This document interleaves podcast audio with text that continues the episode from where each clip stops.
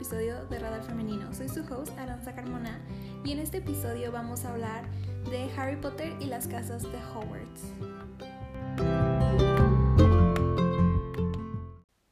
Harry Potter es una de mis sagas favoritas. Me encanta el mundo mágico en el que vive y se desarrolla todo este universo. Y bueno, creo que uno de los elementos más emblemáticos es Hogwarts. Eh, creo que todos en algún punto de nuestras vidas queríamos ir a esa escuela, queríamos recibir nuestra carta de aceptación. y bueno, pues tristemente no pasó, pero no perdamos la esperanza. Eh, todavía hay oportunidad de que algo así suceda. Y bueno, pues Hogwarts está dividido en casas. Son cuatro casas y esta división la hacen dependiendo de las características como de personalidad y también hasta emocionales y hasta em, la familia, ¿no? De, de cierto mago. Y bueno, las cuatro casas son Gryffindor, Slytherin, Ravenclaw y Hufflepuff. Y cada una de ellas representa ciertas cualidades que pues obviamente los alumnos que están en ellas poseen. La primera casa que veremos es Gryffindor. Esta fue fundada por Godric Gryffindor y la casa representa la valentía, disposición y el coraje. La sala común, que es casi siempre la que vemos, por ejemplo, en las películas de Harry Potter, esta está ubicada en la Torre Gryffindor, en el séptimo piso del castillo de Hogwarts. La siguiente casa es Hufflepuff. Esta casa fue fundada por la bruja Helga Hufflepuff y ella fue la principal impulsora de que Hogwarts aceptara a alumnos nacidos de muggles.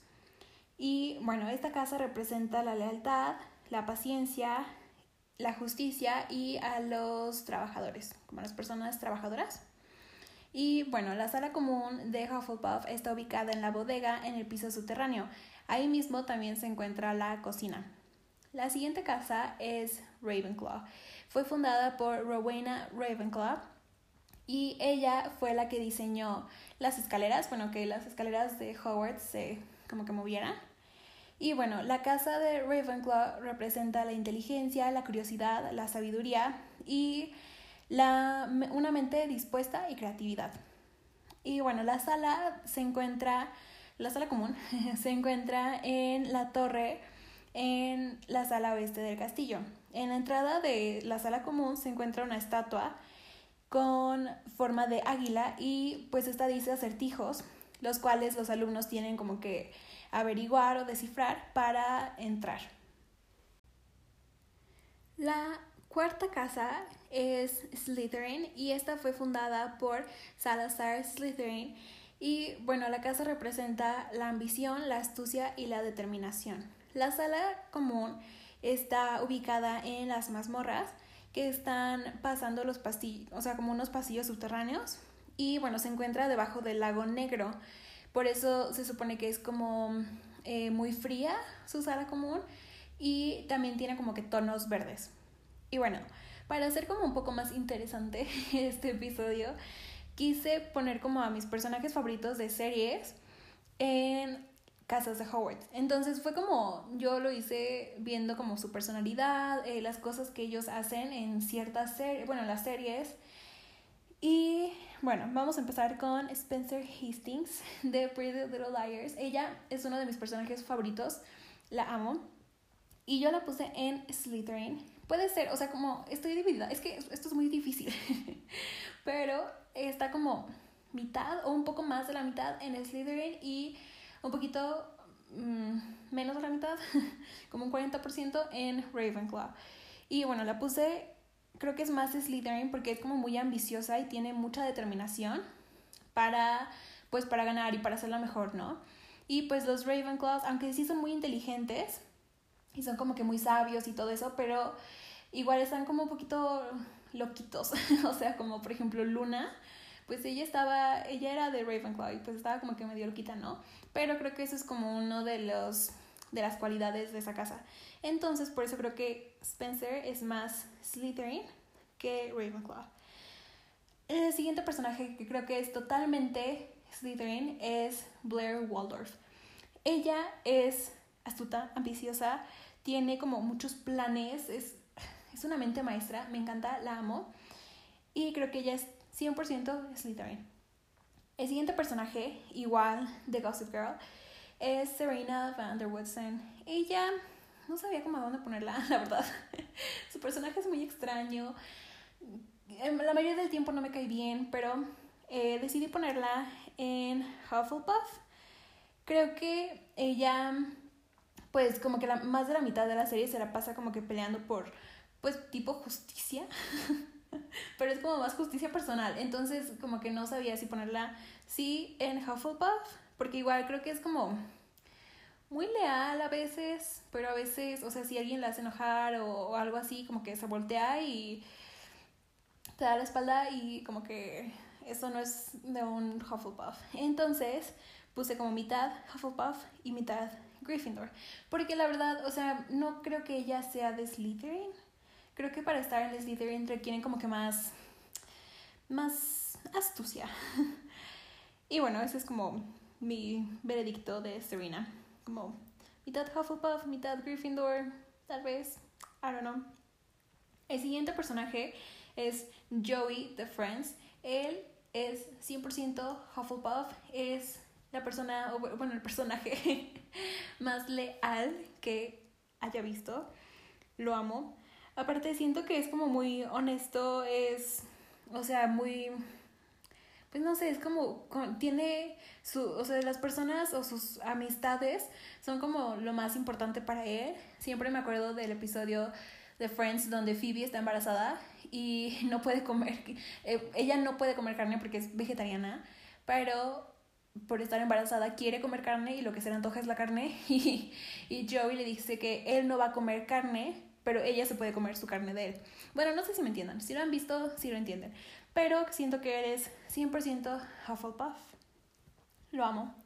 Eh, el siguiente personaje es Phoebe, Phoebe Buffet de Friends igual. Ella creo que es Ravenclaw. Eh, siento que tiene como un nivel de sabiduría muy grande, muy extraño a veces. Y es como muy quirky, como, como rarita, pero muy divertida. Es muy, muy creativa. Y bueno, creo que por esas razones está, o la pongo, en Ravenclaw. El siguiente personaje es Emily Fields de PLL igual. Ella creo que es Gryffindor. O sea, al inicio de la serie, como que la estoy volviendo a ver, by the way. es muy buena. y em, al inicio de la serie siento que es como muy. Pues no sé, está como en ese proceso de descubrirse. De, o sea, pues porque no sabía qué es lo que estaba pasando. Tal vez sí, pero como que no lo quería aceptar, ¿no? Entonces no vemos su personaje como al 100. Y ya cuando después ella pues acepta que es gay y todo eso. O sea, siento que es muy, muy valiente. Y es como que muy protege a las personas que ama. O sea, es como la mamá protectora del grupo. Y eso creo que son dos atributos muy grandes y muy fuertes de Gryffindor. El siguiente personaje, igual de PLL, es Hannah Marion. Ella creo que es Hufflepuff. Es como un personaje muy leal y es muy justa, o sea, siempre está como que ayudando a los demás y pues no sé, o sea, siento que aparte tiene como que esa personalidad de Hufflepuff, no sé si eso es posible, pero creo que sí, o sea, es como muy... Em, como que se guía mucho por su corazón, puede ser. Y, o sea, pues siempre es, o sea, pelea por lo que es correcto.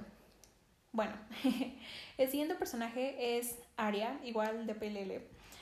Y creo que ella tampoco, no sabía cómo dónde ponerla, porque su personaje es un poco extraño, igual. O sea, con ella y con Serena tuve problemas poniéndolas en lugares.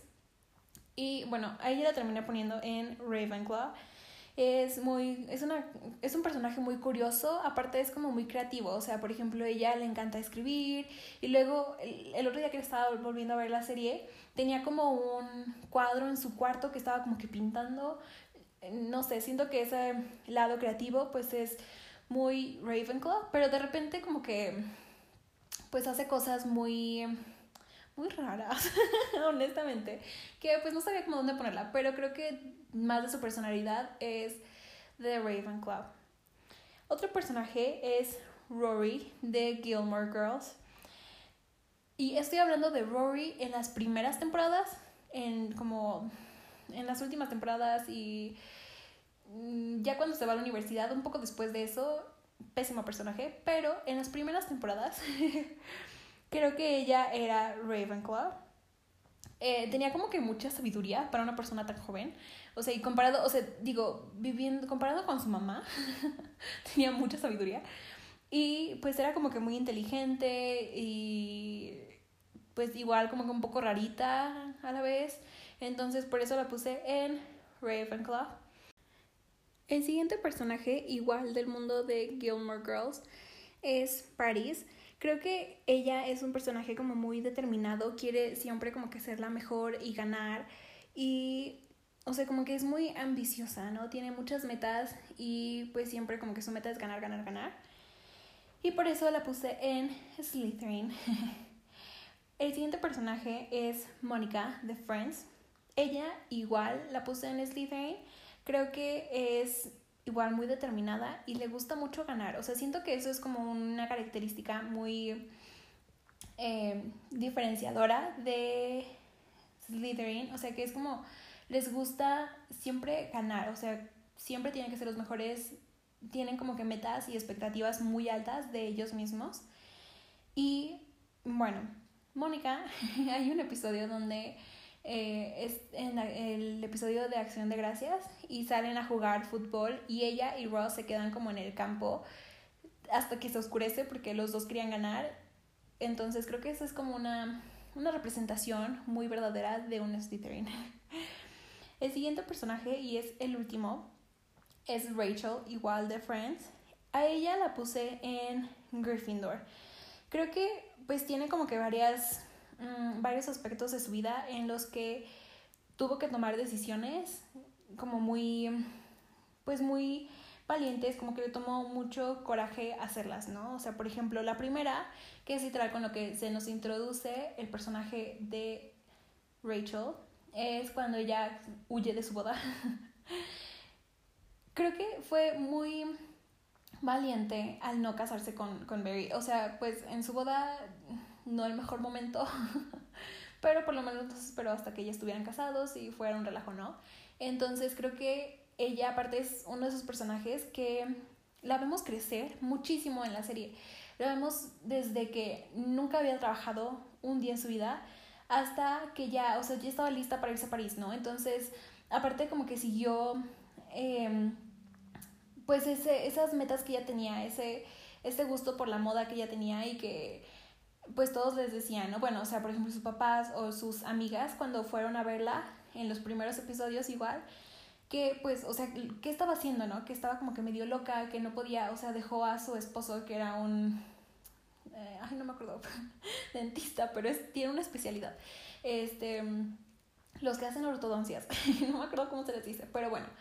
Eh, y pues como que no, no entendían por qué ella había dejado todo eso para volverse pues una camarera, ¿no?